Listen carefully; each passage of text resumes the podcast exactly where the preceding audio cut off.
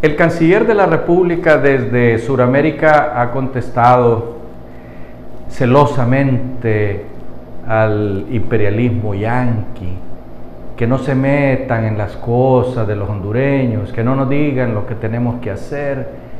Y son celosísimos con lo que dicen los norteamericanos, aunque lo que estén diciendo es la verdad, señor canciller si no acabamos con la corrupción y si no hacemos las cosas legalmente, no va a venir la gente a invertir. Y a nosotros no nos va a venir a socorrer los chinos, porque los chinos hacen exactamente lo mismo, te dan el dinero, te hacen las grandes obras y después te las cobran. Y por supuesto exigen lealtad. Eso es normal en todo el mundo. Por eso a nosotros nos causa hilaridad nos reímos pues de la actitud celosa del canciller. Ay, no nos digan lo que tenemos que hacer. Nosotros somos eh, eh, un país soberano, que no sé. La soberanía es, hay que pelearla, sí. Pero también la soberanía implica darle de comer a la gente y para eso hay que, tener, hay que traer empresas. No, no en las empresitas de acá que, que, invertimos un millón de lempiras o dos millones, entrepreneurs, ahí, no, se necesitan industrias a escala como las que están ahorita instalando en el país, donde ponemos 10.000 personas de un solo a trabajar, donde se hacen miles de puestos de trabajo.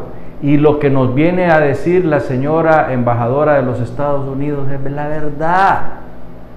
Señor canciller, usted es celosísimo con los gringos, pero corre como mamita detrás de los dictadores de Cuba, el de Nicaragua, Venezuela, y ay, ahí sí van a, a rendirles pleitesía y a sobar leva y a decir que son los países más encantadores del mundo. Claro, no se meten en nada porque tampoco soportan que nadie les diga nada. O sea, dígale algo a Cuba ahorita y ya le echan los perros. Igual con Venezuela y Nicaragua, no digamos, nuestros vecinos del sur.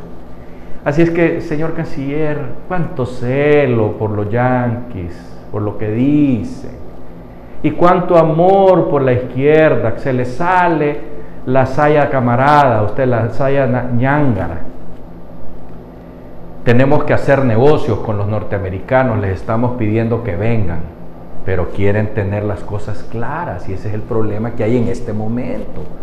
No tenemos una junta directiva clara en el Congreso, se nombró un procurador ahí medio rara el nombramiento en el Congreso de la Nación también.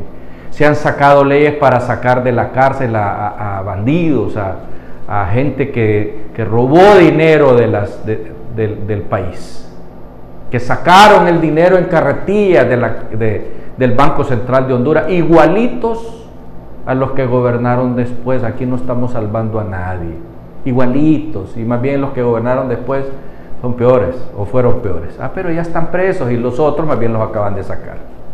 Así es que realmente dan ganas de reír y llorar de la actitud del canciller. Se le sale la ideología roja. Y lo que necesitamos en este país es trabajo, paz y progreso. Hasta pronto.